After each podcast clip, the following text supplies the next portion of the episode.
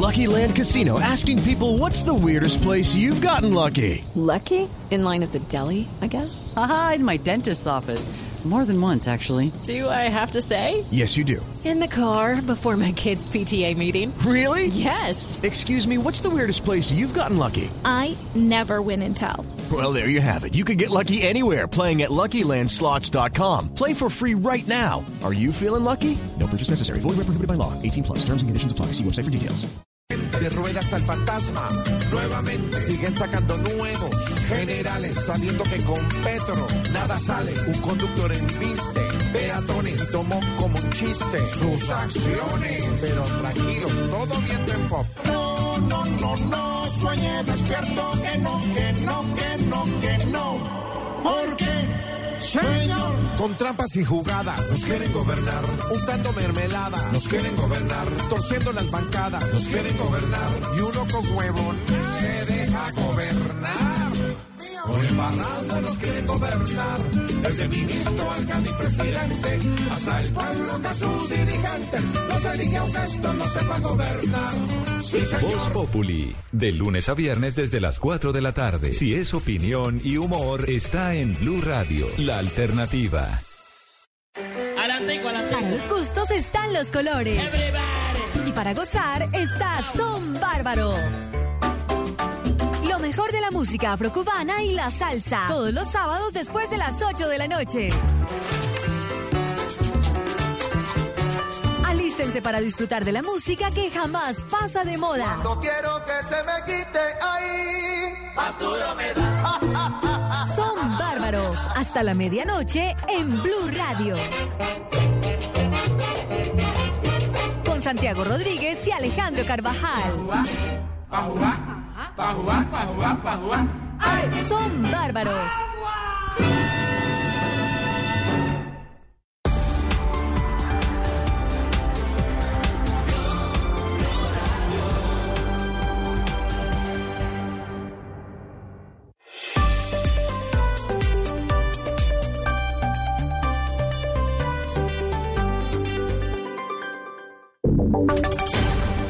Y sonidos de Colombia y el mundo en Blue Radio y bluradio.com, porque la verdad es de todos. Una de la tarde, dos minutos, hora de actualizar las noticias aquí en Blue Radio. Vamos a comenzar hablando de las elecciones porque hay preocupación desde la Federación Nacional de Departamentos, esto a puertas de los comicios regionales que se van a adelantar el próximo domingo 29 de octubre. Pablo Arango.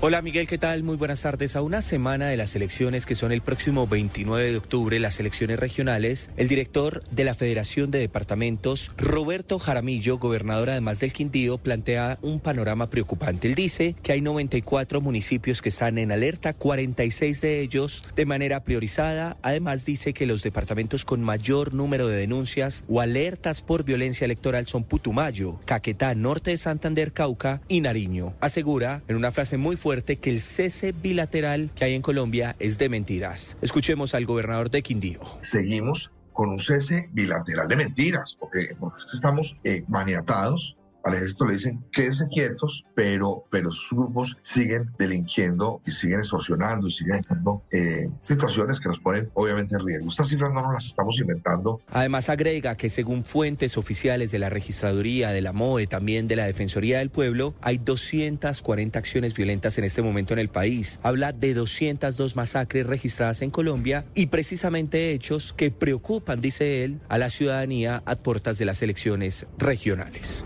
Precisamente el tema de orden público va a estar muy presente durante el próximo domingo 29 de octubre. En la costa norte del país, Córdoba, Sucre y Bolívar, y también el Bajo Cauca antioqueño van a tener 200, 2.500 perdón, miembros que van a estar, miembros del ejército que van a estar a cargo de custodiar la jornada electoral. Adrián Jiménez.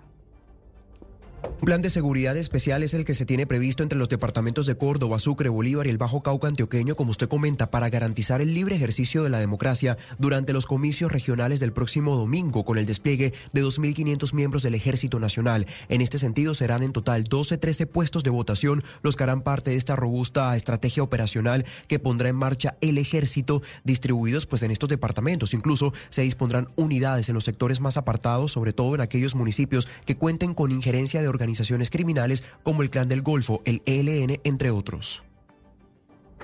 Gracias, Adrián. Y vamos ahora a la ciudad de Cali, porque en el departamento del Cauca, después de la muerte de un líder social en Argelia, tras salir de una capacitación de jurados de votación, la comunidad está manifestando que tiene temor por el inicio del tema electoral. Ya Indepaz se pronunció al respecto. Lina Vera. Miguel, buenas tardes. Pues hay temor en Argelia, Cauca, después del asesinato de Miller Silvar, un, un, líder social y vicepresidente de la Junta Central del barrio El Poblado. La comunidad asegura que la ola de violencia continúa en este departamento y más cuando se aproximan las elecciones. Muchos de ellos han manifestado el temor que sienten al salir de sus hogares, una situación que tienen alerta a las autoridades. Por otro lado, Leonardo González de Indepaz habló sobre los grupos armados que están atemorizando en esta zona.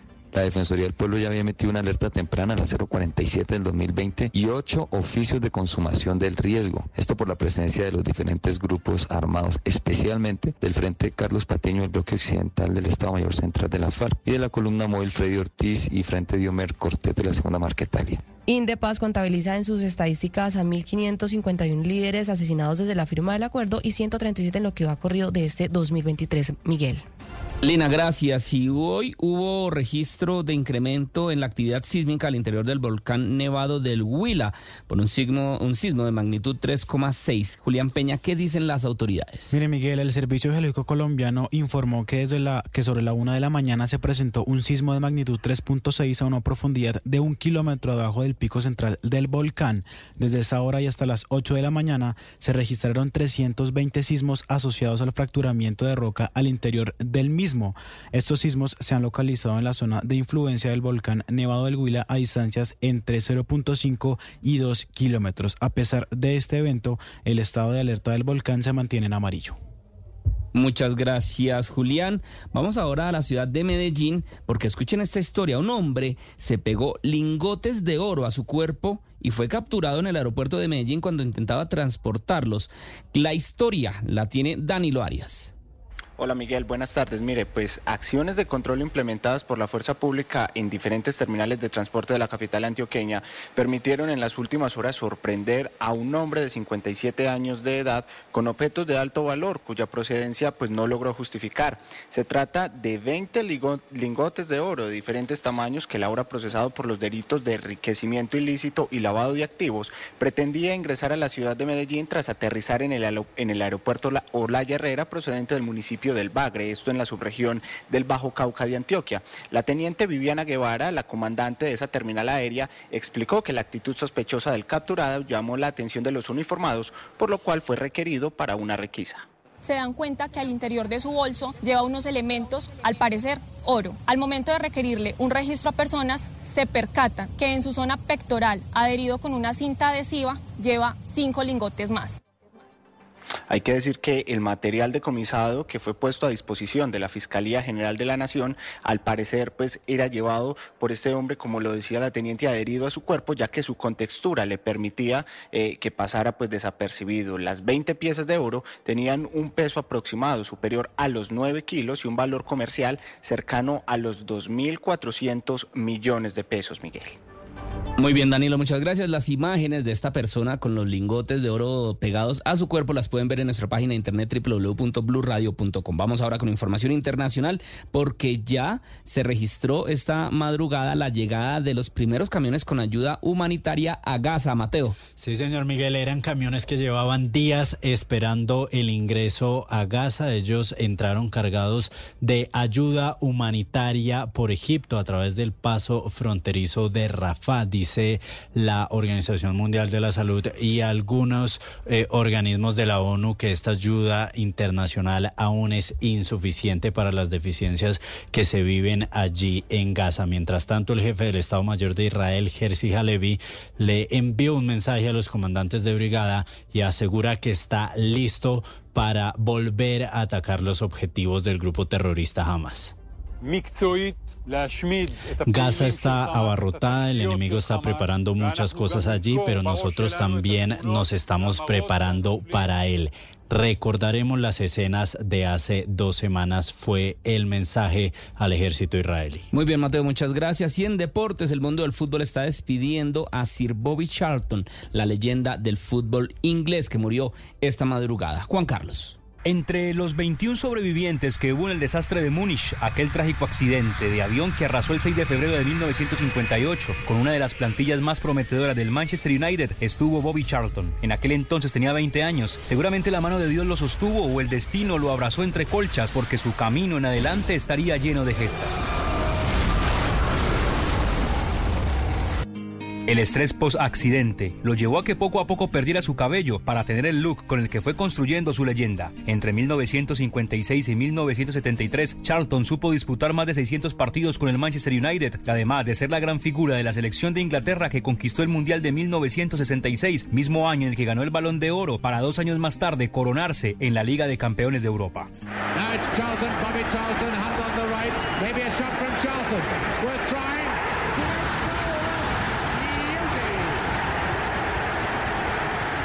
La reina Isabel de Inglaterra lo proclamó Sir en 1994 entregándole la orden de Caballero del Imperio Británico.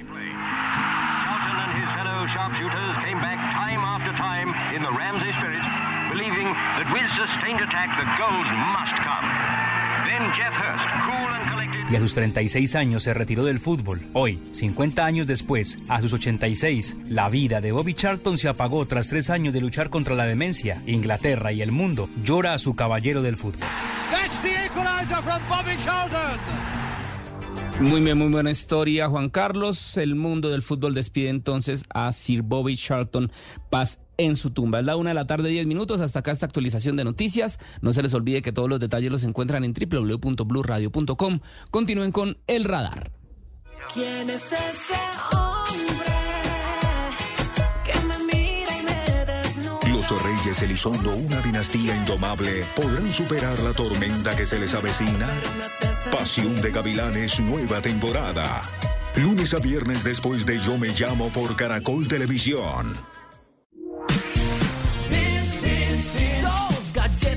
Se atraen. Con rica crema en la mitad. Galleta y crema, yo tuiteo, tú googleas a chatear. Vainilla, chocolate, muy crocante, delicioso, siempre conmigo está. Los polos opuestos se unen con crema con las nuevas galletas Beans. Dos crocantes galletas de chocolate unidas con la más rica crema. Aldos Cookies Factory. Análisis, realidad, información en El Radar. Los hechos más importantes de la semana analizados a fondo. El eco de los acontecimientos. Un recorrido por lo que dice la gente con Ricardo Ospina. Aquí comienza El Radar en Blue Radio, la nueva alternativa.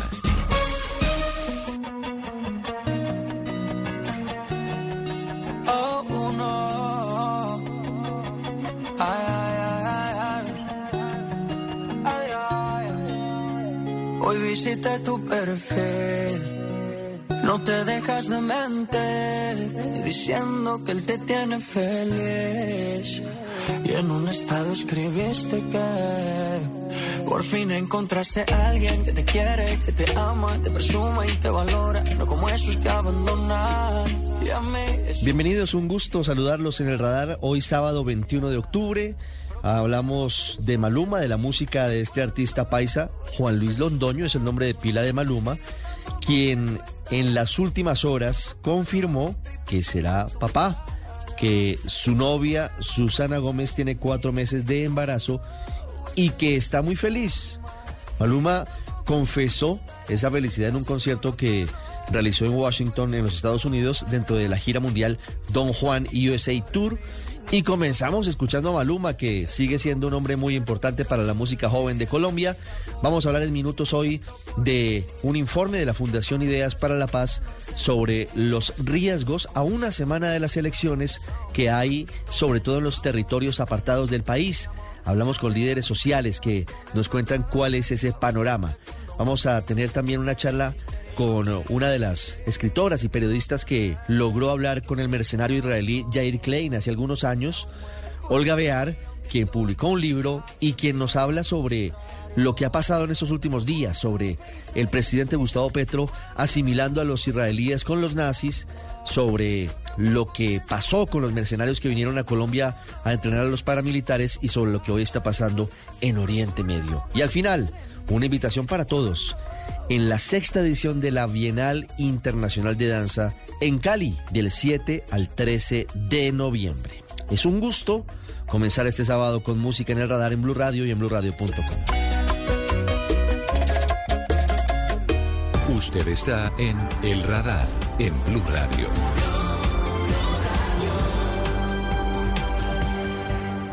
Estamos a una semana de las elecciones regionales en el país. Se define el mapa de los liderazgos locales en Colombia y no es un tema menor. Es la definición de los poderes que al final, cuando se suman, pueden llegar a generar cambios profundos en una región, en un departamento, en un municipio.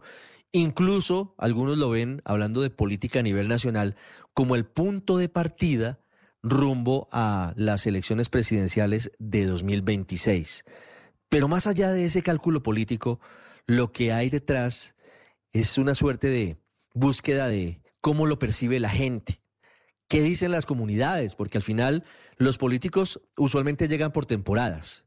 Llegan cuando necesitan los votos, van a los sitios generalmente más humildes a ofrecer el oro y el moro a cambio del voto muy pocos cumplen dolorosamente.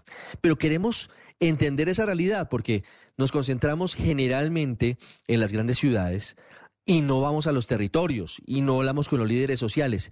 Y esta es una magnífica oportunidad para todos en el radar y para nuestros seguidores en las aplicaciones de video y en las redes sociales para presentarles un estudio maravilloso, estupendo que hizo la Fundación Ideas para la Paz sobre cómo viven los líderes sociales las campañas electorales. Con ellos, con lo que ellos perciben, con lo que ellos sienten, de la forma en la que ven, de qué forma sus comunidades afrontan todo lo que tiene que ver con estas jornadas de elecciones que cada cierto tiempo están en nuestro país.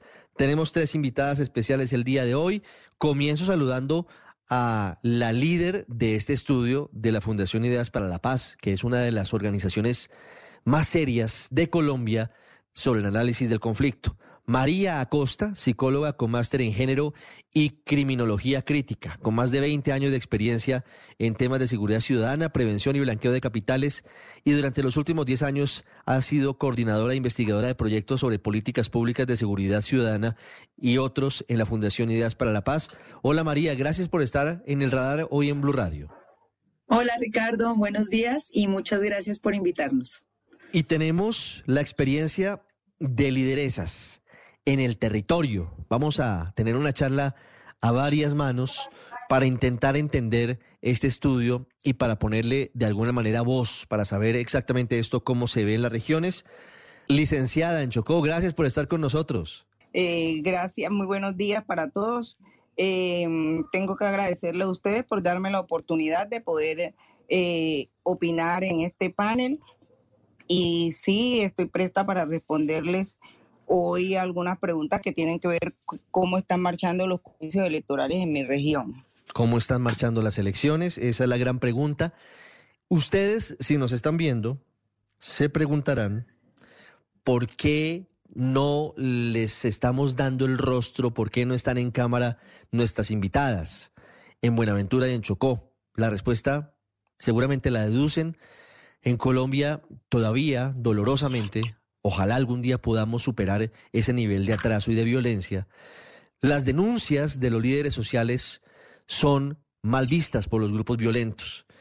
Y para evitar eh, compromisos de su seguridad, preferimos tener todas las precauciones con el fin de conocer su testimonio sin poner en riesgo su vida ni las de sus familias.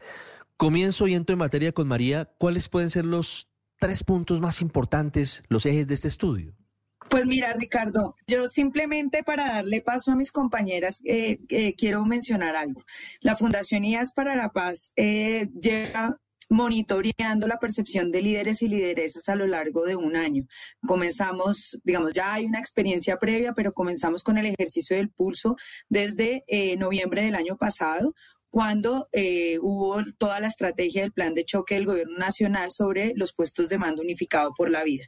A partir de ese momento y hasta ahora estamos haciendo un monitoreo con líderes y lideresas de, eh, de 80 municipios en 18 departamentos del país y en esta ocasión hemos desarrollado este pulso para monitorear las campañas electorales y las garantías de seguridad que hay en diferentes regiones del país.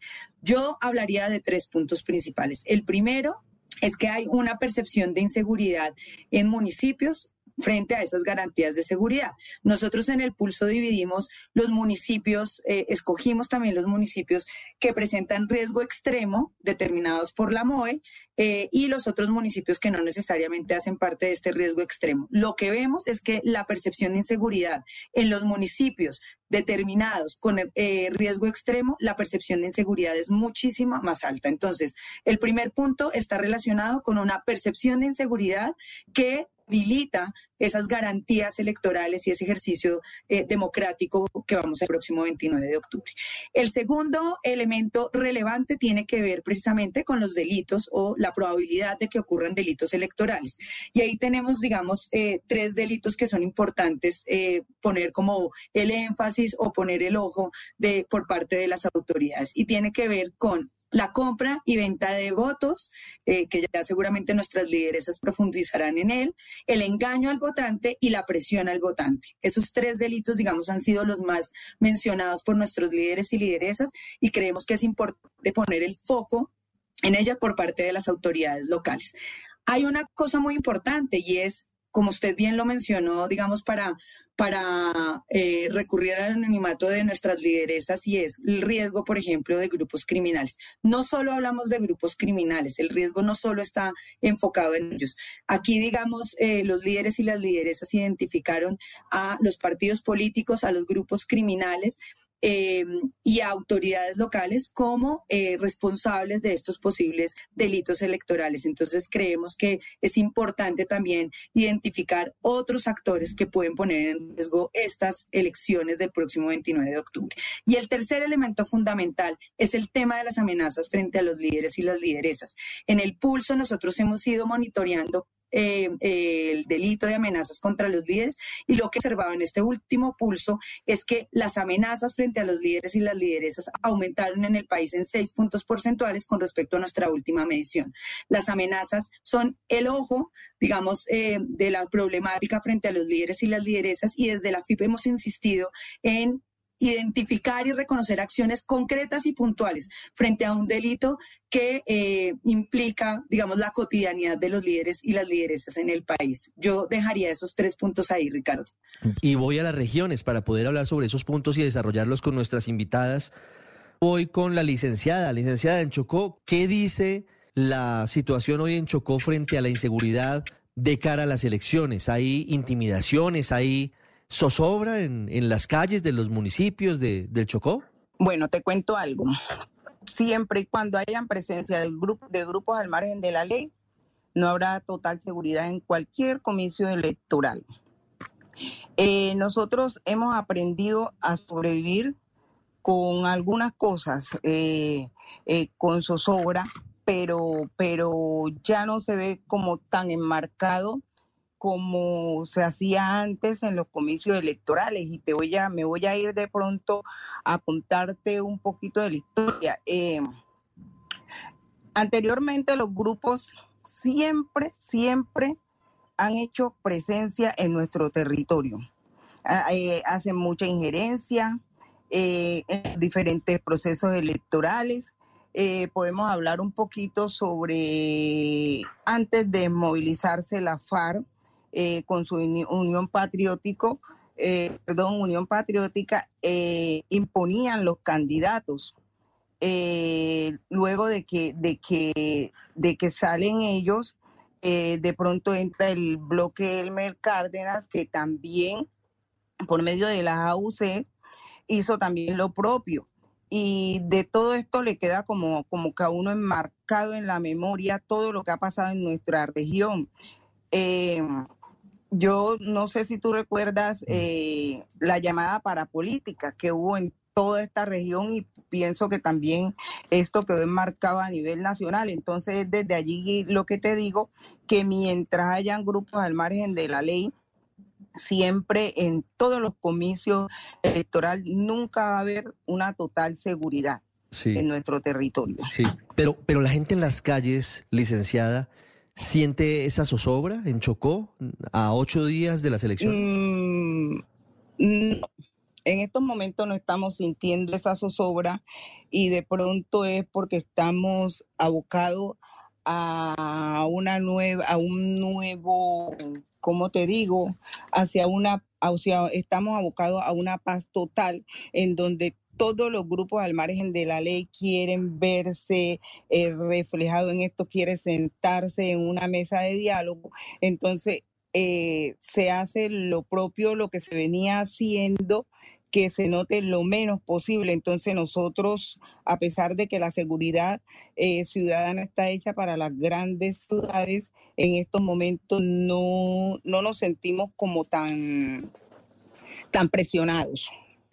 Vuelvo con María Costa de Fundación Ideas para la Paz para hablar del tercer eje de este estudio, María, sobre las amenazas a los líderes y a las lideresas sociales, que son quienes ponen el pellejo y ponen la cara y defienden a sus comunidades. ¿Qué nos dice el estudio sobre eso en particular en, clave de elecciones?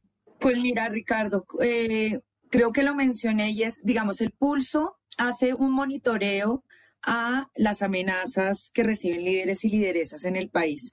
Nosotros en las cuatro mediciones que llevamos en este año eh, hemos observado eh, un promedio de 20% eh, de referencia a las amenazas por parte de líderes. Lo que sí observamos en esta última medición es que esas amenazas aumentaron, independientemente que estés en un municipio de riesgo extremo o en uno que no está determinado como riesgo extremo. Entonces, lo que vemos es que el hecho de eh, acompañar procesos electorales ha puesto en mayor riesgo a, a líderes y lideresas.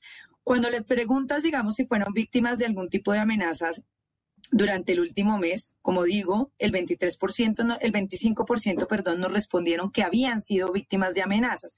Cuando intentas profundizar un poco eh, por qué se dan esas amenazas, lo que nos dices es que el principal riesgo para ser amenazado en Colombia es representar a sus propias comunidades, es hablar en, eh, en nombre del resto de las comunidades. Eh, hay riesgos, digamos, eh, por temas económicos también. Todos sabemos que hay organizaciones políticas como pueden ser las juntas de acción comunal, los consejos comunitarios, incluso los resguardos indígenas, que manejan recursos eh, incluso públicos y digamos este ha sido uno de los componentes o de los factores que han llevado a ser amenazados y evidentemente las posiciones políticas, el representar a, las, a sus propias comunidades son uno de los elementos que ponen en mayor riesgo a los líderes y a las lideresas en el país.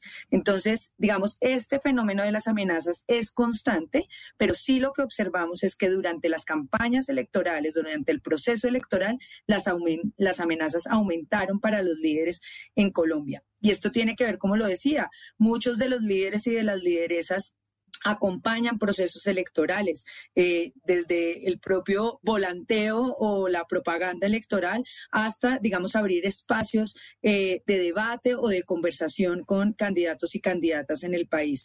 Entonces, digamos, ese ha sido un tema recurrente y nuevamente la FIP pone el énfasis en el tema de las amenazas, eh, exige a las autoridades, digamos, tomar medidas frente al tema de las amenazas. Y, aquí voy a dejar claro nuevamente, no es, solamente, no es solo una amenaza recibida por un grupo criminal. Aquí hay muchos actores digamos, eh, de donde provienen las amenazas, y al ser un delito que no ha sido investigado, que no ha sido esclarecido, que no tenemos claridad de cuáles son eh, ni las, sus modalidades, ni sus ni sus probables victimarios, pues digamos las estrategias o las acciones para prevenir, para controlar, para investigar y para, digamos, defender a estos líderes han sido, digamos, muy poco eficientes en el país. Lideresa, pues su situación es evidente y no podemos mostrar el rostro suyo ni de María porque simplemente existen las amenazas. Es un hecho evidente, es un hecho objetivo. ¿Cómo lo afronta usted desde Chocó? Usted eh, que, que afronta en el territorio y defiende a las comunidades, ¿qué nos puede decir sobre ese particular? Los riesgos más, más latentes que tenemos los, los líderes sociales eh, proviene de la reclamación de territorio, es lo más latente. En el contexto de procesos electorales, se podría decir que la participación de nosotros es, es notable. Es muy importante teniendo en cuenta de que nosotros eh, tenemos a nuestras espaldas unas asambleas. Eh, de pronto nuestras comunidades, algunas tienen, eh, por así decirlo, mil familias, ejemplo, con dos mil personas y toda la cosa. Entonces, todo eso nos hace vulnerable. ¿Por qué? Porque muchos acatan por donde nosotros de pronto digamos, vámonos vámonos con este, con este equipo electoral porque nosotros necesitamos como comunidades salir adelante. Nosotros no podemos quedarnos eh, en el atrás y llorando todo lo que pasó porque somos resilientes, entonces vamos a buscar cómo salir adelante. Entonces, si por ejemplo hay un equipo político que ve que como líder social me le estoy metiendo por el medio, eh, va a buscar cómo quitarme para poder tener acceso a ese personal. Y eso, eso es muy latente eh, eh, en, esto, en esta región tan olvidada por, por el gobierno nacional. Entonces, el mismo caso que de pronto tengo yo lo tienen los otros que están monitoreando y pendiente a lo que está pasando en la, en la sociedad frente a todos estos temas electorales, frente a todos los temas territoriales y que hoy eh, hay que cuidarnos porque somos nosotros los que reclamamos eh, lo que nos hace falta, son las voces que se escuchan a nivel nacional, entonces toca vivir cuidándose a diario. Toca vivir cuidándose esa realidad que ojalá algún día cambie y ojalá la defensa de las comunidades no termine siendo una sentencia de muerte para muchas personas en el país. Licenciada, gracias por contarnos su historia desde Chocó. Bueno, muchas gracias a usted por haberme permitido contarles cómo marchan los comicios electorales en nuestra región y en el departamento. Estamos muy pendientes ahí con usted. María Acosta, de la Fundación Ideas para la Paz, la responsable de, este estudio que se ha hecho y que es tan importante para todos para saber en qué estamos, para saber si hemos mejorado o empeorado y sobre todo para buscar soluciones. Muchas gracias María por habernos contado los detalles más importantes, los tres ejes fundamentales con rostro además, con la voz de la gente, de las lideresas desde los territorios. Ricardo, no, muchas gracias. Yo creo que cualquier espacio que la FIP tenga para reiterar eh, o, ese, o hacer ese llamado de atención a las autoridades de la importancia de diferenciar muy bien los problemas, de entenderlos a fondo, de poder investigarlos, esclarecerlos, pues es fundamental. Nosotros a veces sentimos que nadamos contracorriente, eh, pero es un llamado de atención permanente por parte de la FIP. Hay que poner cuidado al tema de las amenazas. No son un tema menor, no es un tema abstracto. Tenemos que concretarlo, definirlo muy bien para poder diseñar acciones y política pública que realmente proteja a la ciudadanía en Colombia. Aquí hay elementos que, y voy a reiterarlo si, si me permites, hay un tema en Colombia y es no podemos eh, hacer oír nuestra voz frente a nuestras posiciones políticas porque eso termina siendo un punto o un riesgo para las amenazas. El hecho de no poder hablar libremente, el hecho de no poder hablar en nombre de las comunidades eh, y cuáles son sus necesidades, se convierte en un punto eh, de riesgo para los propios líderes y lideresas. Y creemos que es fundamental que las autoridades le pongan la lupa al tema de las amenazas y de esa manera puedan diseñar acciones coherentes al problema que manifiestan hoy nuestros líderes y nuestras lideresas a través de, del pulso y de esta iniciativa que tiene la Fundación Ideas para la Paz. Hacemos una pausa y ya volvemos a El Radar. Ya regresamos a El Radar en Blue Radio. Con BQ llegó la nueva forma de aprender online. Eleva tu potencial en marketing digital, habilidades profesionales, emprendimiento y finanzas. No esperes más e ingresa ya a biq.com.co. No esperes más e ingresa ya a biq.com.co. Volvemos con El Radar en Blue Radio. Finalmente hubo una luz de esperanza en la posibilidad de que haya una relación normal, una relación fraterna entre el gobierno de Colombia y el gobierno de Israel, justamente en medio de lo que ha significado la guerra en Oriente Medio que se ha desatado por cuenta de un ataque del grupo extremista Hamas que dejó miles de personas asesinadas, la mayoría de ellos judíos.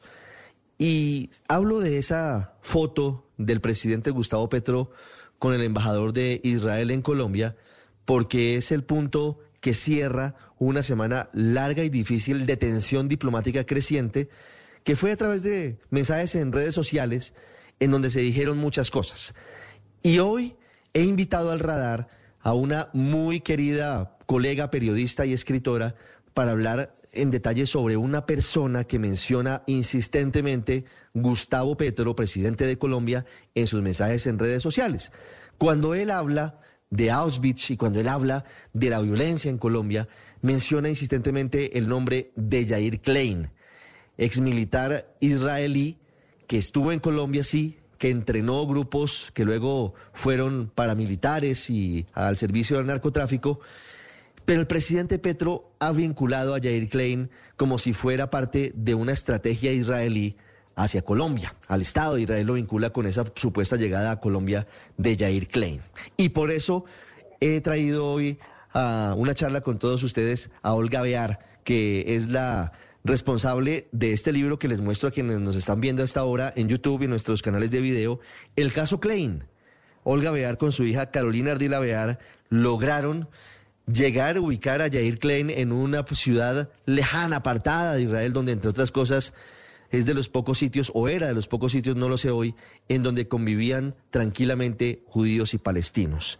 Yair Klein habla con Olga Bear y con Carolina Ardila Bear en ese libro y queremos saber un poco más sobre Jair Klein, sobre lo que significó realmente para la violencia, para el conflicto en Colombia. Olga, como siempre, un gusto. Gracias por estar con nosotros en el radar.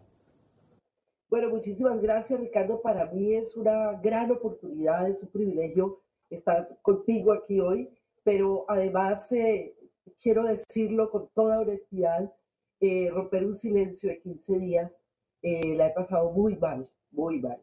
La gente conoce de sobra eh, mis posiciones políticas, eh, la gente sabe que yo eh, voté por Gustavo Petro, no, no, no, pertenecía a su campaña ni tampoco, tampoco podría identificarme como petrista, pero sí considero, y desde hace mucho tiempo, que Colombia necesita, necesita un cambio y que tal vez es una de las pocas naciones de, de, Iberoamérica que no ha tenido la oportunidad de que alguien desde una postura de centro izquierda o izquierda eh, pueda darle un nuevo sentido a, a, la convivencia y a la manera como nuestra sociedad necesita evolucionar y, y ser cada vez mejor.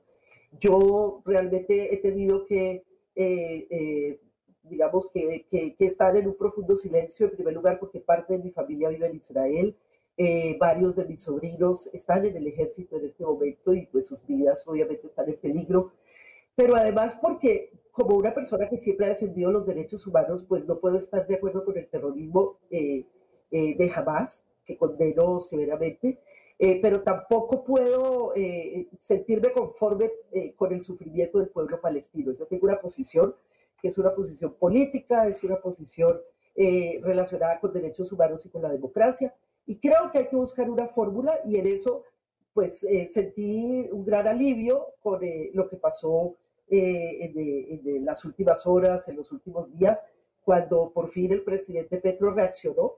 Creo que por fin entendió que es el jefe de una nación, que es el jefe del Estado, y, y que bueno, que lo que hay que buscar es eh, fórmulas para desescalar eh, el conflicto, para desescalar eh, el sufrimiento de ambos pueblos y, y, y buscar eh, unas nuevas rutas de convivencia. Eh, durante estas eh, dos semanas erráticas en Twitter, realmente, eh, mejor dicho, me, me, picaban los dedos porque quería, eh, eh quería decir muchas cosas, pero me sentía moralmente impedida. Y además, no, eh, el estado en el que yo me encontraba, digamos, la, la sensibilidad en la que estaba, creo que, que, que no me permitía de pensar que podía responder a la escalada de insultos y de agresiones que iba a recibir. Muchas gracias por esa introducción porque obviamente eh, esto es dinámico y la foto del presidente Gustavo Petro con el embajador de Israel y con el embajador de Palestina cambia el escenario sobre el que habíamos estado hablando internamente en torno a, a los mensajes en Twitter del jefe de Estado. Y, se abre una puerta de, un entendimiento y, se abre una puerta a que, a que no se llegue al nivel de dificultad en las relaciones entre Colombia e Israel que se había planteado inicialmente. Y, ahora sí, permítame, Olga, plantearle la pregunta inicial sobre, sobre pues bueno, el libro, pero además sobre el, protagonista del libro que es Jair Klein. Y más allá de lo que dice el presidente Petro, eh, yo quisiera preguntarle eh, a lo largo de su investigación y, y de la historia, ¿Jair Klein llega a Colombia enviado por Israel o cómo llega a Colombia Jair Klein? Habría que entender lo siguiente, el ejército de Israel eh, tiene, digamos, una, pues un servicio militar obligatorio que hacen hombres y mujeres, y de ahí, pues obviamente la, pirámide se va encogiendo, como, como siempre sucede, y eh, a nivel ya de, de, de, mayores y coroneles, pues eh, las columnas se estrechan mucho. Y hay, hay, digamos, un último filtro que es el que hace, como en todos los ejércitos del mundo, que haya muchos coroneles y pocos generales finalmente los que, los que lleguen a la más alta posición. Entonces, en Israel, más o menos como ya en los años 70, 80, que ya era un ejército que tenía 30 años de existencia, ya se presentó como una especie de cuello de botella, porque había eh, coroneles muy preparados, con mucha experiencia, héroes de muchas batallas nacionales, con muchas condecoraciones y demás, y bueno, finalmente no eran llamados al generalato, a hacer el curso para general. Entonces, estos coroneles pues que obviamente llegaban al, final de la década de sus 40 años de edad, eh, llegaban pues al retiro, empezaron como a, presionar al Estado, al, gobierno, para que se les permitiera crear unas empresas para llevar sus conocimientos, llevar sus experiencias, pero al mismo tiempo eh, eh, permitirles tener en una, en una etapa joven de sus vidas, pues una posibilidad de, de surgir económicamente más allá de la pensión de jubilación que pudieran tener por haber eh, llegado a coroneles. Entonces, en, una de las instituciones de los militares se creó un libro. En ese libro era un libro de registro eh, para aquellos coroneles que formaran empresas, coroneles y generales, eh, tanto el retiro como, como sí, fundamentalmente el retiro, que, que quisieran crear sus empresas. Entonces, es así como Jair Klein crea su empresa, que en, español se traduce el nombre Punta de Lanza. Y él entonces empezó a buscar negocios. Él tenía un amigo retirado del ejército israelí, que era un general eh, de apellido Shoshani, que vivía en Bogotá, porque prestaba servicios a una empresa de, desarrollo tecnológico eh, y, tema de armas y de, y elementos militares eh, aquí en Colombia era como una especie de representante de esa empresa. Entonces, este señor Shoshani le empezó a decir, mira, aquí hay muchos sectores eh, interesados en cualificarse, porque era la década de los 80, la segunda parte de la década de los 80, cuando empieza a haber pues una intensificación por el crecimiento de los ejércitos irregulares en el país, fundamentalmente pues las guerrillas estaban en pleno desarrollo, en plena, en plena actividad, y el, eh, por el otro lado, pues eh, eh, los, las gentes en las fincas, gente relacionada con, con, militares y demás, pues estaban intentando como estructurarse en lo que después se convirtió en el paramilitarismo. Entonces, el primer negocio que le propuso Shoshani al señor Klein, que era retirado del ejército israelí, un señor con una empresa privada, un coronel retirado con una empresa privada llamada Punta de Lanza que él quería llevar a otros países además. Pero entonces eh, a él como que se le ocurrió, bueno, pues si en Colombia existe esta posibilidad, voy a viajar. Eh, Shoshani consiguió una, una, visita de los bananeros, de los empresarios del, del banano en Urabá, porque ellos querían crear una, una estructura de, de seguridad privada eh, porque pues eh, se entendía, era lo que se decía comúnmente en Colombia, que el ejército era incapaz de derrotar a la guerrilla, que era incapaz de estar en todos los sitios del país para controlar esta, esta situación grave que, que había. Había ido, había recorrido, había hablado con muchas personas y había llegado a la conclusión de que sí, que, que él era capaz de crear un proyecto. Entonces él estructuró el proyecto, a él le pagaron por esa primera visita, y cuando les dijo lo que valía el proyecto y su asesoría para entrenar a, a estos jóvenes, que iban a ser una especie de milicianos y que él entendía que esto estaba avalado por las autoridades eh, eh, civiles y militares de Colombia. No, él no, tenía ni idea que eso era ilegal, porque un señor como el general Shoshani, que, que era representante de una empresa eh, israelí, que, que, era una especie de diplomático de esa empresa aquí en Colombia, que vendía toda suerte de, elementos para, para, las instituciones colombianas, el que se iba a imaginar que era una cosa ilegal. Entonces, bueno, él llegó, hizo esta visita, después se regresó a Israel, mandó el plan, y los bananeros de Urabá le dijeron que era muy costoso y entonces se frustró esa primera oportunidad para Clay. Sin embargo, luego de repente apareció en Israel un, eh, alto retirado de la policía que era que trabajaba con el DAS. En realidad lo que se escondía es que él estaba relacionado con los ganaderos y con, los, eh, los que después se entendería como los paramilitares del Magdalena Medio. O sea, eso estaba comenzando, era muy amigo de, de Henry de Jesús Pérez y de esta familia, alcalde de Puerto Boyacá y demás. Y entonces él llegó a Israel en alguna tarea, en alguna misión, y conoció a Klein, seguramente ya se lo había recomendado, y le dijo, mire, hay una nueva oportunidad. Esta oportunidad eh, se, se puede, eh, se puede presentar en una zona que se llama el Magdalena Medio, ahí hay varios municipios, la guerrilla está en las FARC sobre todo muy metidas ahí, ahí hay la oportunidad para que usted desarrolle ese proyecto inicial en el que usted había pensado. Fue así como Klein vino a Colombia y de inmediato empezó a trabajarlo. Eh, es una cosa muy curiosa porque hablando de los volúmenes de dinero que se manejan en estas empresas ilegales, a él por ese primer eh, eh, entrenamiento le pagaron 5 mil dólares. Eso es una ridiculez, ¿sí? Pero él era más que nada un aventurero. Él se creía como un Robin Hood de la democracia. Él creía que él venía a derrotar a la guerrilla, eh, digamos, a contribuir a que el Estado derrotara a, la, a las guerrillas. Yo recuerdo las imágenes tal vez del noticiero de las 7 a finales de la década del 80, donde por primera vez se habla de, de Jair Klein y se habla del entrenamiento que estaban haciendo a, hombres en el Magdalena Medio y los veo, esos entrenamientos, y los recuerdo en unas camionetas y, en una zona alejada, eh, que, seguramente es una de esas fincas. Jair Klein entrenó esos ejércitos, es decir, él eh, entrenó a esos grupos cohesionados que estaban en las fincas cuando ya esto toma una fuerza y se convierten en, en grupos paramilitares. Bueno, mire, fueron tres entrenamientos. Eh, un entrenamiento fue en mayo, uno fue en octubre y el siguiente, que fue el que se frustró cuando se descubre ese video. La historia del video es una historia ridícula, realmente ridícula. Cuando eh, nosotros fuimos, cuando Carolina y yo fuimos a hablar con Clay, que esa es otra historia de cómo llegamos a él y tal, después podemos abordarla.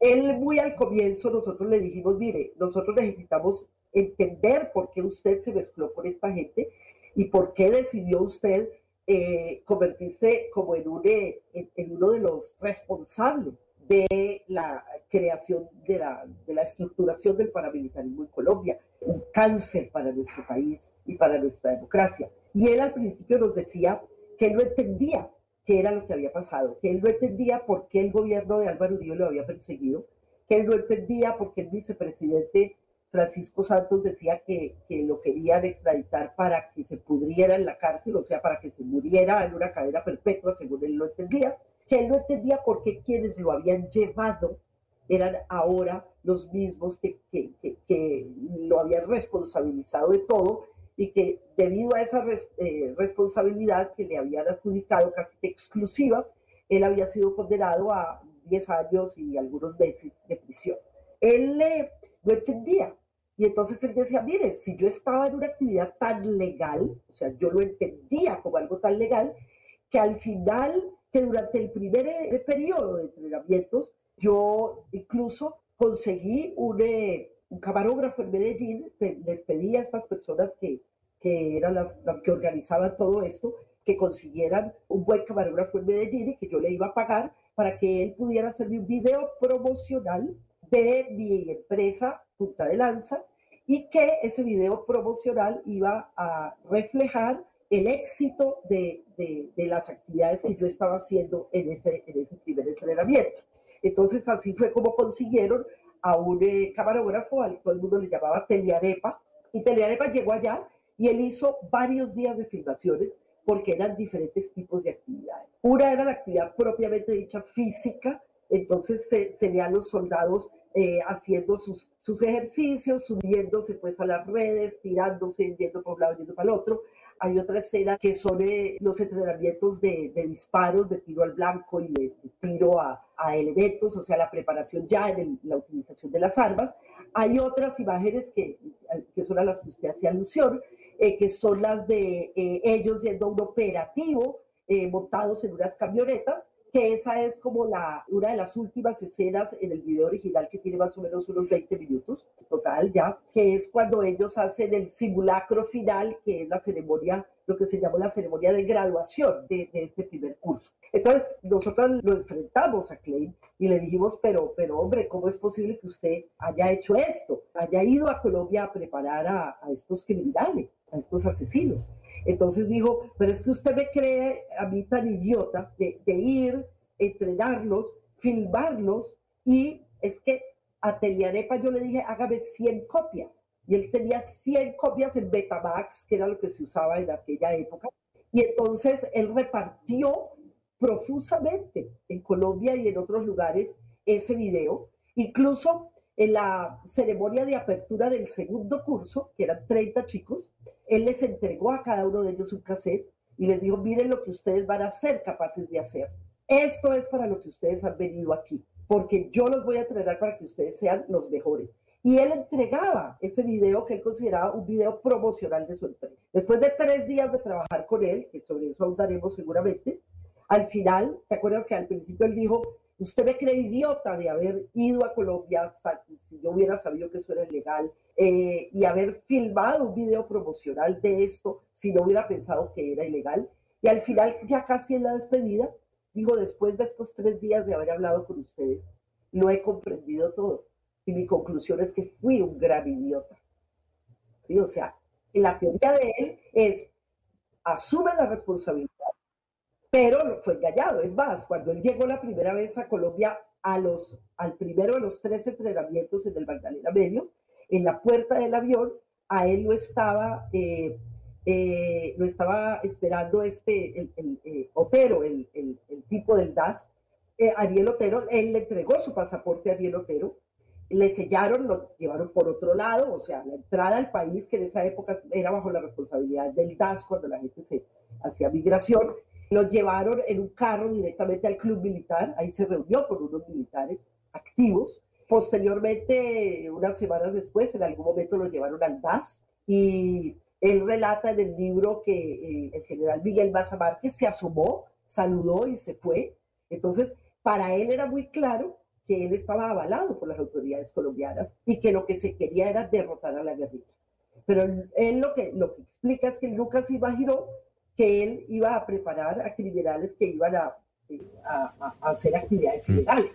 Olga, la conclusión que a usted le queda de todo este episodio, ¿cuál es en torno a, a Jair Klein, a los mercenarios israelíes, a los oficiales retirados que llegaban a crear esas empresas privadas de asesorías, teniendo además como activo ese entrenamiento que es eh, muy reconocido en el mundo. El ejército israelí tiene, tiene unas prácticas, eh, digamos, eh, muy elevadas y algunas de ellas incluso controversiales, pero que son muy efectivos.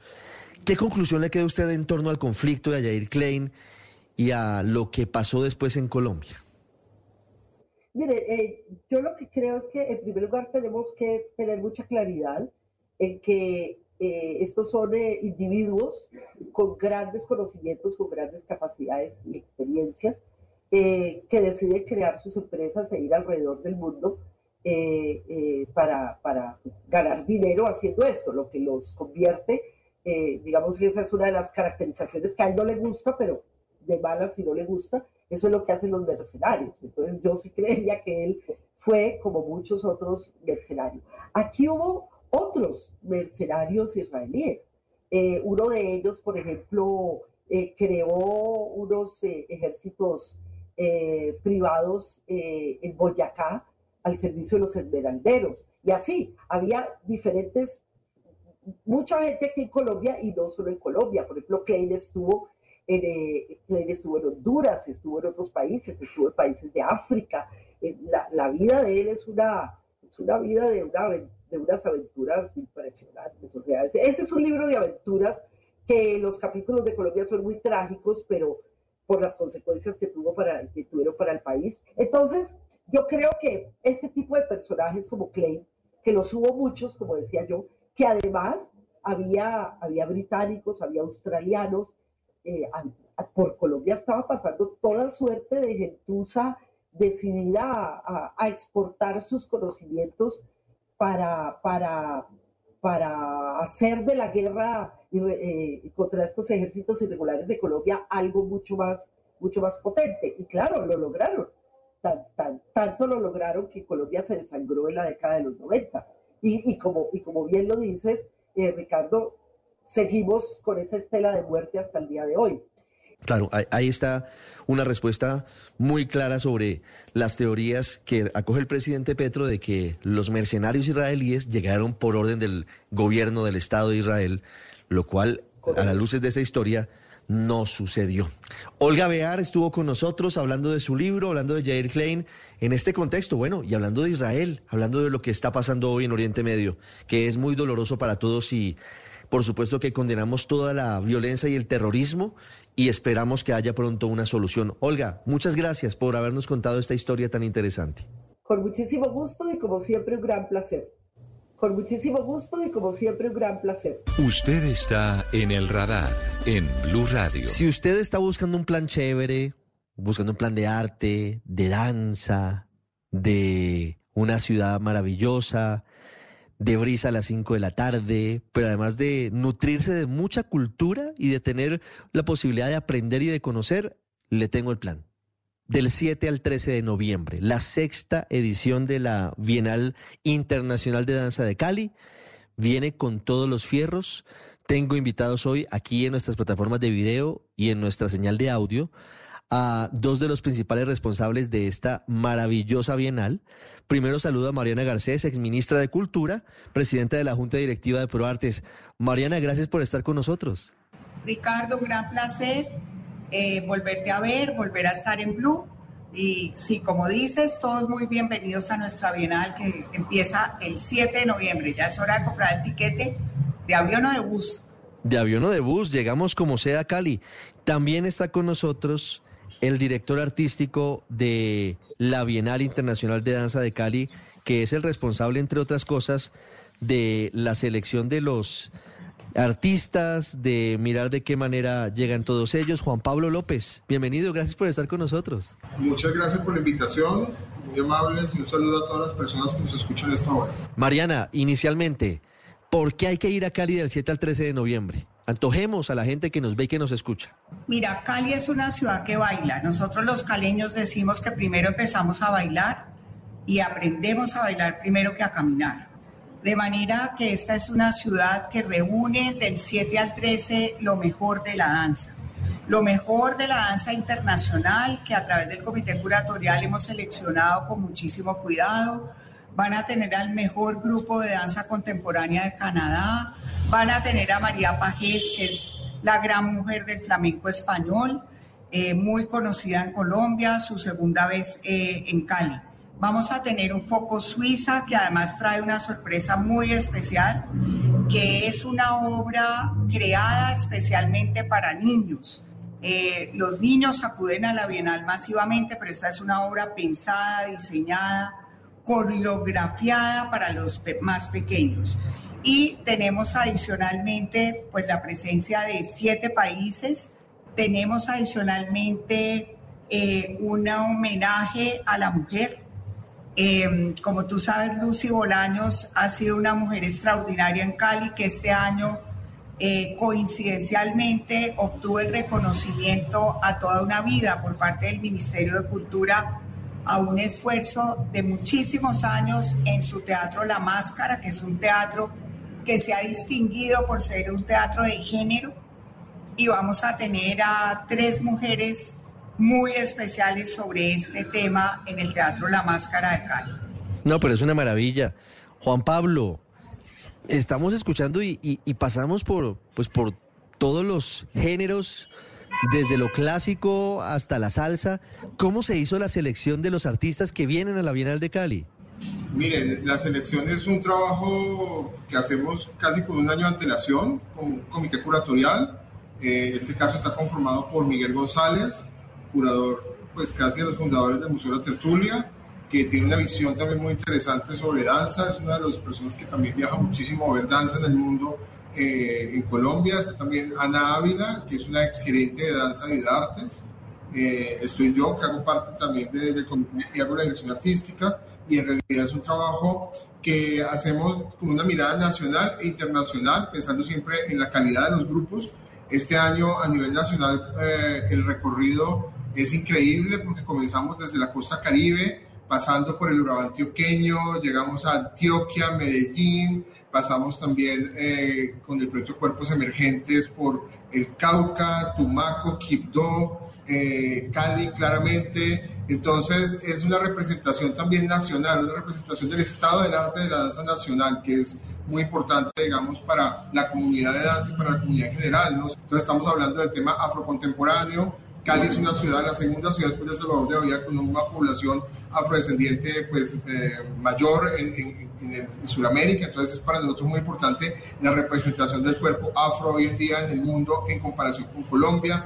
También tenemos el tema ritualidades, qué pasa con los nuevos ritos ancestrales y contemporáneos, el tema de la transición de la tradición y la contemporaneidad. Entonces hablamos de María Pajés. Entonces María Pajés es una mujer que conserva algunos códigos del flamenco, pero que también ha derribado barreras de la tradición para crear ese nuevo lenguaje contemporáneo. Eh, y bueno, y un tema que nos interesa mucho, que son precisamente las barreras entre disciplinas. Estamos hablando de una franja que se llama Territorios en Movimiento y que es el diálogo de la danza con otras artes. El reto es precisamente colocar todo esto en coherencia, ¿no? Hacerlo de una manera que la gente lo, lo entienda, lo lea, lo disfrute y obviamente eh, se vea representada también en ella. Nosotros nos interesa mucho el tema de imagen y representación, que es lo que pasa también en un colombiano que ve el programa y que le interesa ir a esa programación porque de una u otra manera pues también le interesa saber qué pasa en otras latitudes y qué pasa también en Colombia. Y estaban dentro de lo que nos contaba ahora Mariana, los escenarios que son muy variados, el Teatro Enrique Buenaventura, el Jorge Isaacs, que son centros históricos y muy importantes para la cultura caleña, la Iglesia La Merced, la Licorera, el Boulevard del Río, el Teatro La Máscara, el Teatrino La Tertulia, y hay para todos los públicos. Mariana, ¿en dónde se pueden conseguir las entradas? ¿Cómo, cómo puede la gente que, que, está haciendo planes para, para ese fin de semana, para esa semana completa del 7 al 13, ir a la ciudad de Cali? ¿En dónde consigue las entradas para la Bienal Internacional de Danza de la capital del Valle? Bueno, es muy fácil. Lo que tienen que hacer es entrar a tu boleta, marcar la ciudad Cali y ahí sale en primera línea la Bienal con cada una de sus funciones. Hay para todos los gustos y para todos los bolsillos. Realmente eh, las boletas son enormemente económicas y queremos que todo el mundo pueda acudir masivamente. Ahí está, en tu boleta, muy fácil el ingreso. Estaremos acompañándolos durante toda esa semana, como siempre, un gusto estar en la ciudad de Cali y más cuando se trata de danza y más cuando hablamos de cultura. Mariana Garcés, gracias. Ricardo, ¿cómo, es, ¿cómo, está con la salsa? ¿Cómo está con la salsa eh, Regular, no, no, no. ¿Pero se defiende?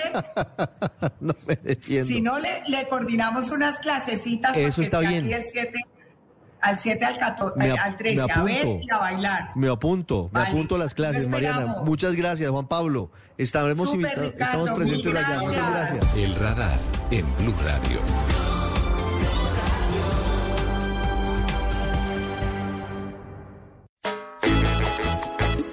Sábado.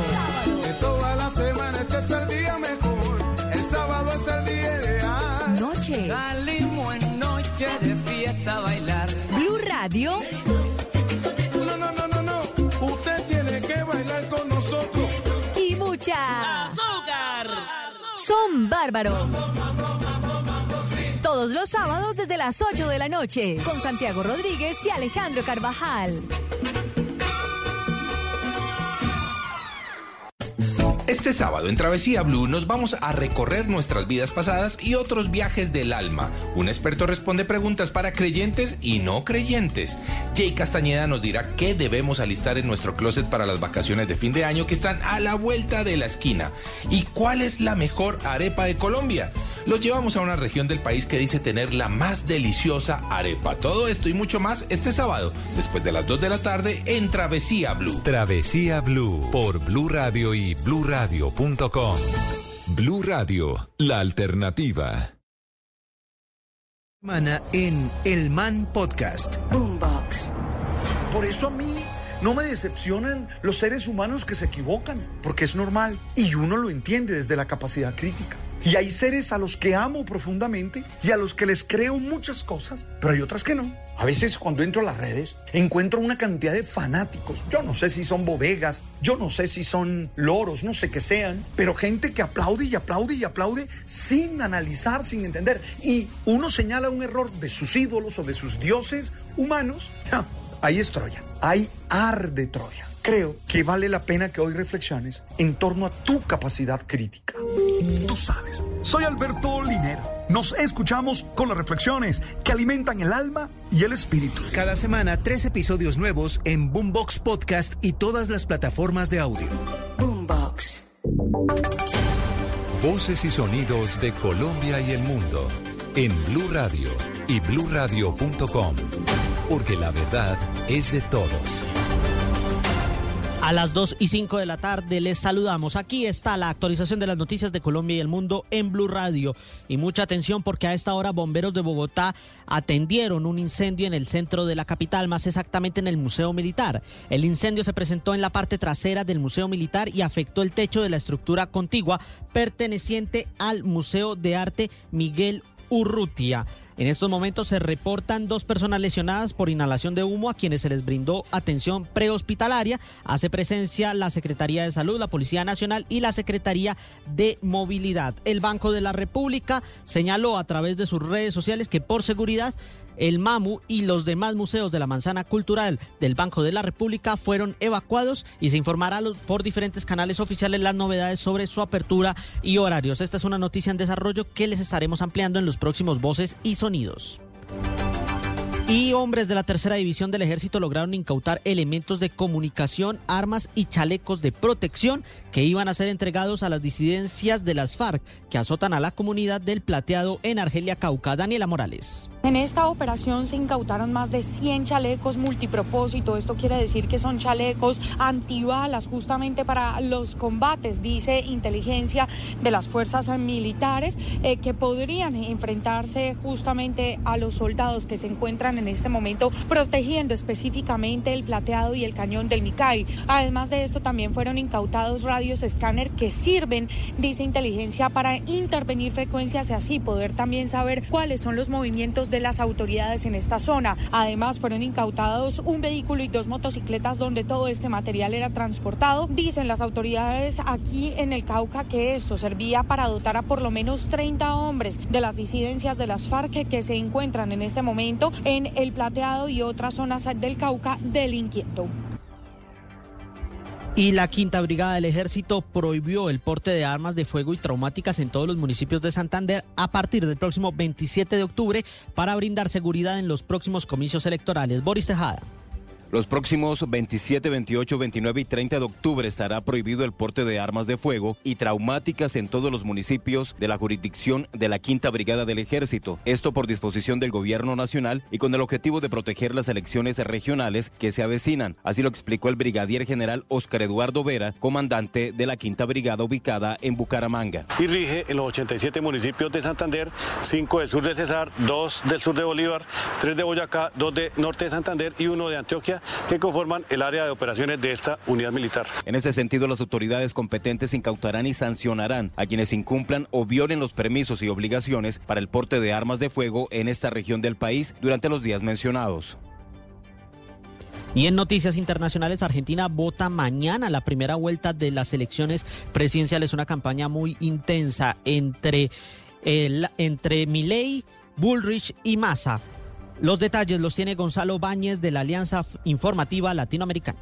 La Argentina se prepara para las próximas elecciones presidenciales de este domingo. Más de 35 millones de personas están habilitadas en todo el país para elegir al próximo presidente de la Argentina por los próximos cuatro años. Hay cinco candidatos que se disputarán la presidencia, aunque son tres los favoritos. Javier Milei, según las primeras encuestas, marcha como el favorito tras ganar también las primarias abiertas, simultáneas y obligatorias. Sigue Sergio Massa y Patricia Burrich, quienes se disputarán, según los sondeos previos, la intención de llegar al balotaje, a la segunda vuelta electoral que, en caso de concretarse, se desarrollará el 19 de noviembre. Para la jornada de mañana se esperan lluvias en la República Argentina, sobre todo aquí en la ciudad de Buenos Aires y en la provincia de Buenos Aires, donde se concentra el mayor grado de padrón electoral, por lo que las lluvias podrían también complicar la jornada de elecciones. Argentina elige entonces mañana 40 años del regreso a la democracia, su próximo presidente, el presidente que estará al frente de este país sumido en una fuerte crisis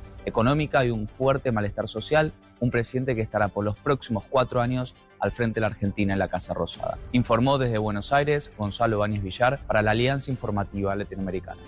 Gracias Gonzalo y sí, estaremos muy atentos de estas elecciones en Argentina. Todos los detalles los tendremos en Blue Radio. Y en deportes, con el juego entre Santa Fe y Millonarios en el Campín, hoy continúa la fecha 18 de la liga. Los Cardenales están obligados a ganar. Juan Carlos Cortés. Fecha 18 que abrió con un paseo el que le dio Envigado al Deportivo Cali lo goleó 3 por 0 y complicó a los azucareros en sus intenciones de ingresar a los 8. Pasto tampoco se ayudó y perdió ante Jaguares 1 por 0 y Equidad en techo igualó ante Águilas 1 por 1. A las 4 en el Campín una nueva edición más del clásico capitalino. Santa Fe recibe a Millonarios con la ilusión de aprovechar la caída del Cali de ganar, meterse entre los 8. Paulo Peirano, el DT Cardenal, en la previa del juego. Hicimos una muy buena semana, trabajamos en, en todos los aspectos, bueno, con mucha, con mucha ilusión de, ganar el partido, que es lo que más necesitamos. Millonarios viene con la renovación de Álvaro Montero a bordo. Obviamente uno como jugador tiene la ambición de, querer salir, de querer crecer profesionalmente y como tener ese tipo de vivencia internacionalmente. Pero pues por el momento siempre voy a estar agradecido por Millonarios. La fecha se complementa con el juego entre Unión y Bucaramanga y Junior que enfrenta al Once Caldas a las 8 y 20 de la noche en el Metropolitano. Noticias contra reloj en Blue Radio. A las 2 y 11 minutos de la tarde, noticias contra reloj en desarrollo, porque ya fue registrado Lucas Samuel Petro Ojeda, hijo de Nicolás Petro y Laura Ojeda y nieto del presidente de la República, Gustavo Petro. Así lo dio a conocer la madre del menor a través de su cuenta de Instagram. La cifra, el magistrado del juicio por fraude civil contra Donald Trump multó al expresidente estadounidense con 5 mil dólares por no cumplir una orden de silencio parcial y lo amenazó con una posible pena de cárcel por futuras violaciones. Hasta aquí esta actualización de noticias. Recuerde que puede encontrar más información en blurradio.com, en nuestras redes sociales arroba Blue Co. Sigan con Travesía Blue. las galletas que saben amor saladitas, dulcecitas, son muy suaves, exquisitas. Mañana, tarde y noche, cuando quieras, con amigos, en familia, de regalo y de paseo. Nuevas galletas de Leitinas, el delicioso sabor de compartir. Arthur's Cookies Factory. Destino, comida, fiestas, experiencias, todo esto y más hace parte de Travesía Blue, un espacio en donde le daremos los mejores consejos para que conozca los mejores lugares de Colombia y el mundo. Travesía Blue presentan Maritza Mantilla y Juan Casolarte.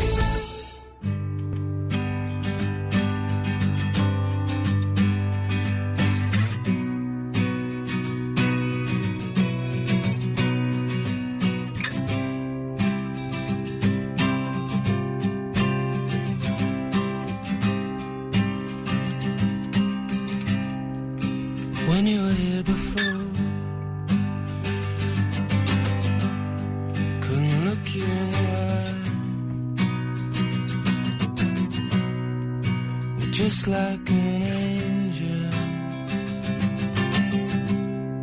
Your skin makes me cry. You float like a feather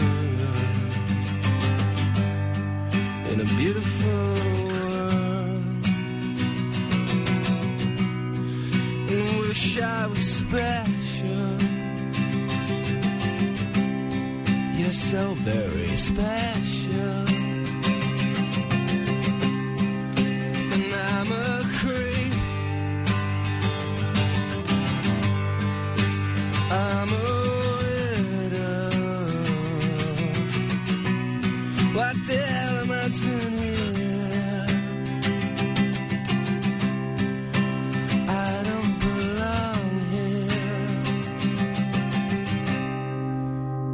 Care if it hurts. I wanna have control. I want a perfect body. I want a perfect soul.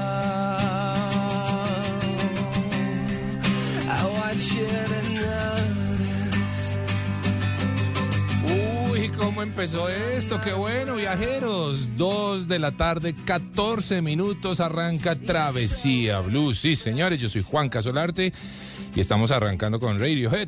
Esta canción de 1993, Creep. Y es que eh, esta canción hizo parte de la banda sonora de la película Guardianes de la Galaxia. Y la traemos hoy porque recuerdo muy bien, o más bien en el video ustedes lo pueden ver, eh, una escena muy dramática, muy bonita, en donde todos los animalitos de Guardianes de la Galaxia, eh, que hacen parte del combo ese extraordinario, eh, habían sido capturados y, era muy tierno y al mismo tiempo doloroso ver al conejito, a la foca, al zorrillo, todo el mundo ahí amarrado, todos con, con cosas que ponían en sus bocas, en sus ojos, medio torturados. Y todos se miraban entre ellos con ese amor, con ese cariño, con ese, bueno, tal vez no nos volvamos a ver. Qué difícil esta escena. Y la verdad es que cuando vi el video dije, hombre, qué importante ser la voz de los que no tienen voz. Y estoy hablando, por supuesto, de los animales, de nuestros compañeros de camino, porque son nuestros compañeros de camino, los animales. Y es que hay cifras realmente impresionantes. En el eh, 2022 el Instituto Distrital de Protección y Bienestar Animal eh, y el Escuadrón Anticrueldad realizó más de 5 mil visitas a lugares en donde presuntamente ocurrían acciones de maltrato. Y en estas actividades se valoraron a más de 7 mil animales y se ejecutaron algo más de 500 incautaciones. Hombre, el tema del maltrato animal es un tema que nos conmueve. Nosotros particularmente en el programa Travesía, por ejemplo, no admitimos, no, no, no hacemos parte de ninguna actividad, de ningún compromiso o de ninguna invitación que involucre lo que al menos nosotros consideremos maltrato animal. Porque pues eso puede ser bien visto por otros, es decir, qué sé yo, hay mucha gente que le gustan las corridas de toros, lo respeto, de acuerdo, lo respeto, es mi, es mi posición y debo decir, lo respeto.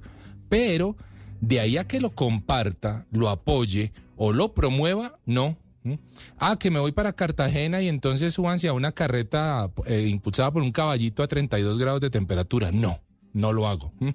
Ah, que vamos a hacer pesca deportiva. Yo no lo hago.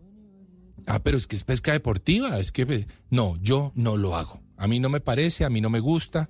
No estoy de acuerdo con nada que tenga que ver sufrimiento eh, de los animales. Y me extiendo un poquitito yo en soledad porque, eh, por supuesto, eh, Mari está de viaje en este fin de semana, así que no la vamos a tener. Pero tenemos invitadísimos especiales y temas muy interesantes hoy en Travesía Blue. Vamos a arrancar con esta canción de Creep, haciendo un poquitito ese llamado a, hombre, cuidemos nuestros animales. Nos están acompañando en el planeta. Así que a quererlos, a amarlos y a respetarlos. Estamos arrancando hoy Travesía Blue 2 y 17 de la tarde.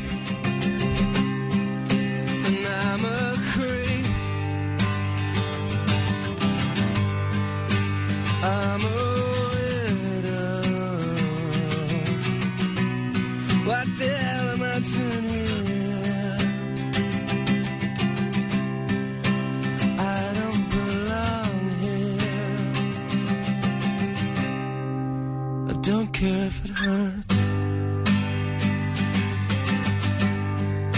I wanna have control. I want a perfect.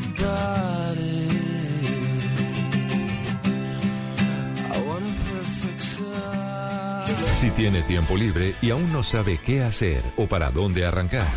Aquí en Travesía Blue, este es nuestro recomendado.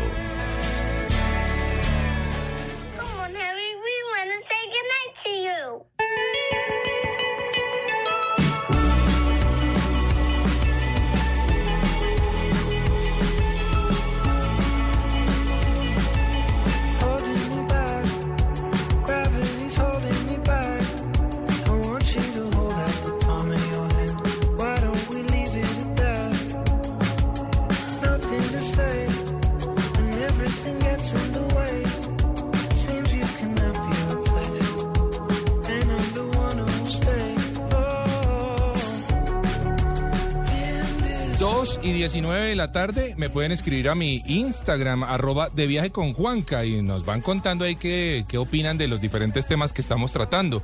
Arrancamos con algo de maltrato animal y de tener un poco de conciencia al respecto.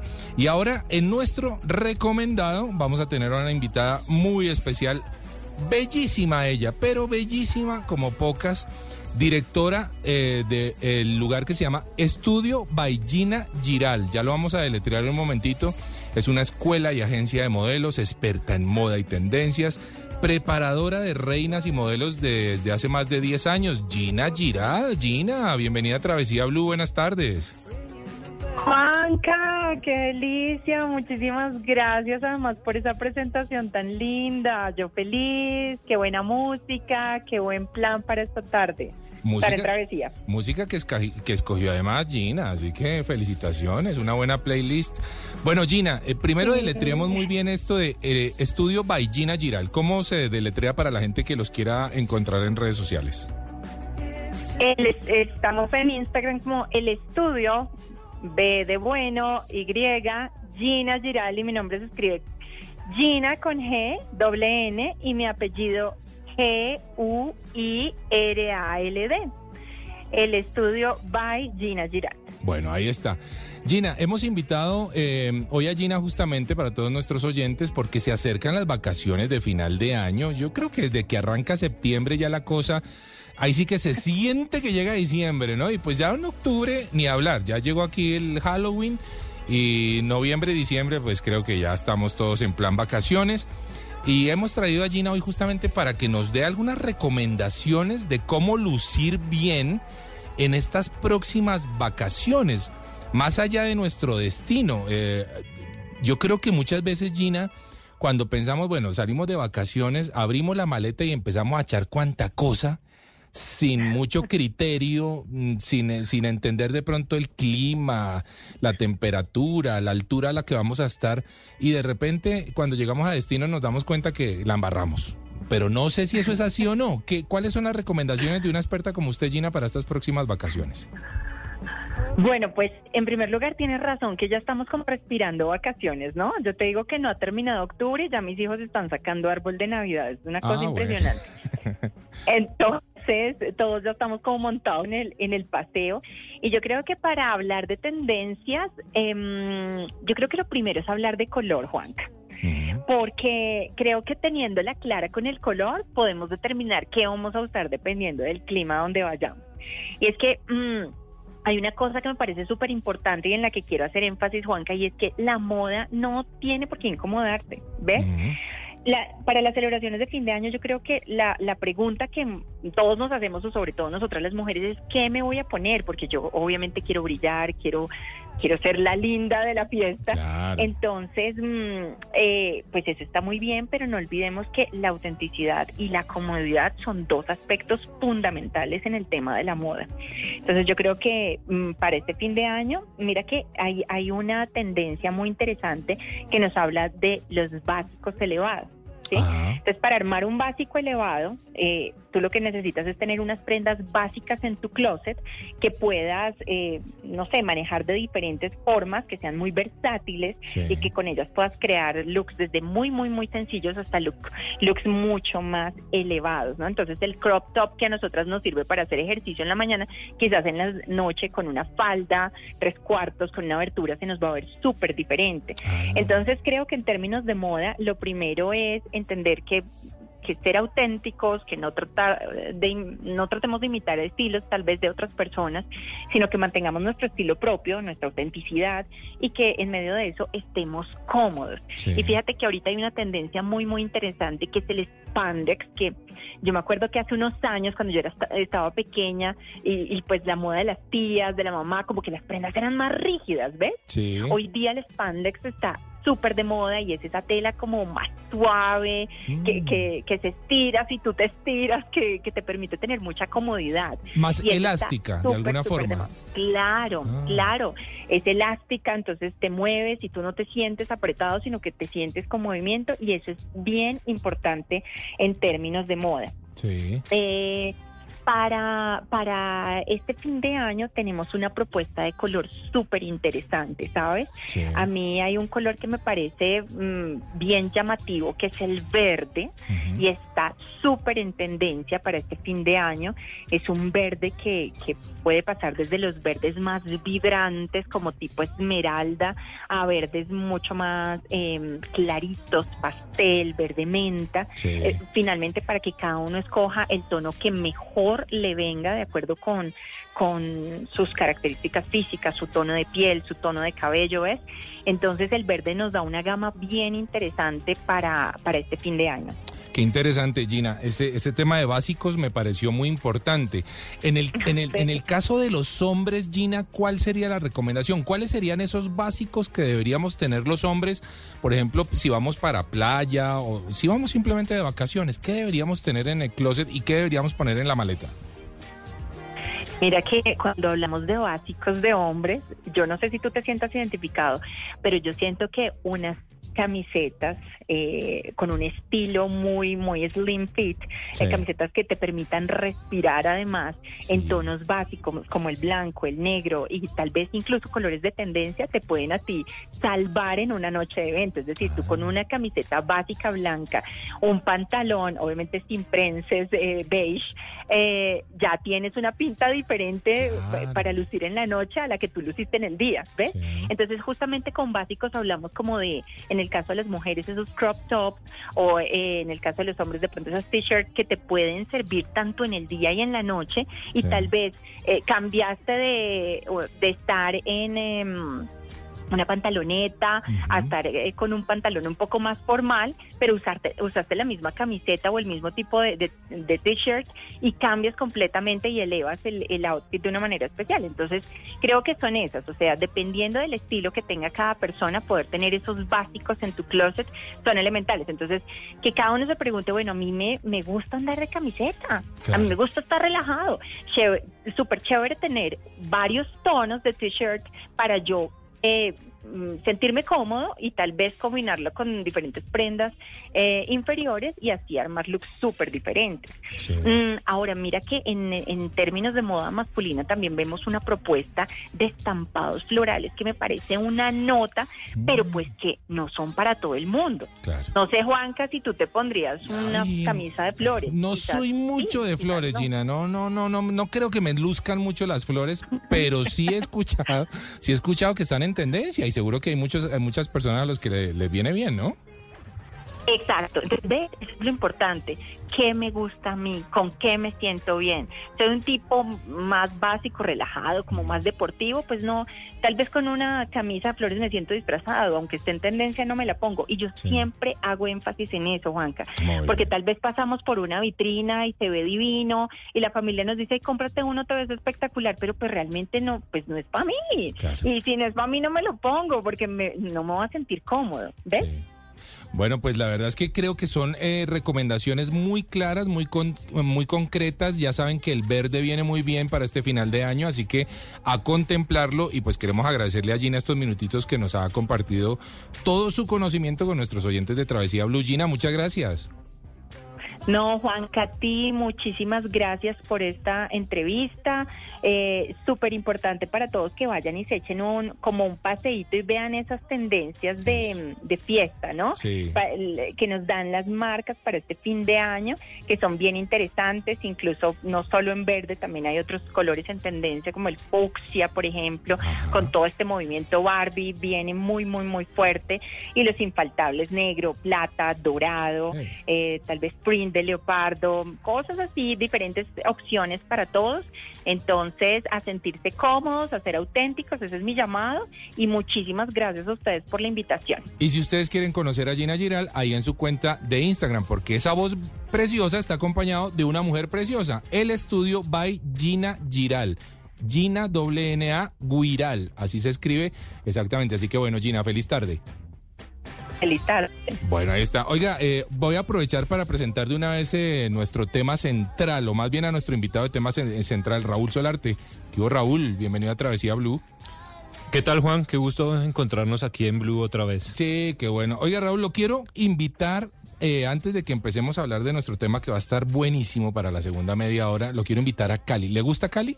Sí, me encanta Cali. Ah, Cali es un lugar maravilloso. Me encanta la sexta, Chipichape, ir a Unicentro, caminar eh, a las 5 de la tarde por Cali. Es una delicia el clima, ir a comer empanaditas, eh, cholao en jamundí. No, qué cosa loca. Mejor dicho, vayámonos para Cali.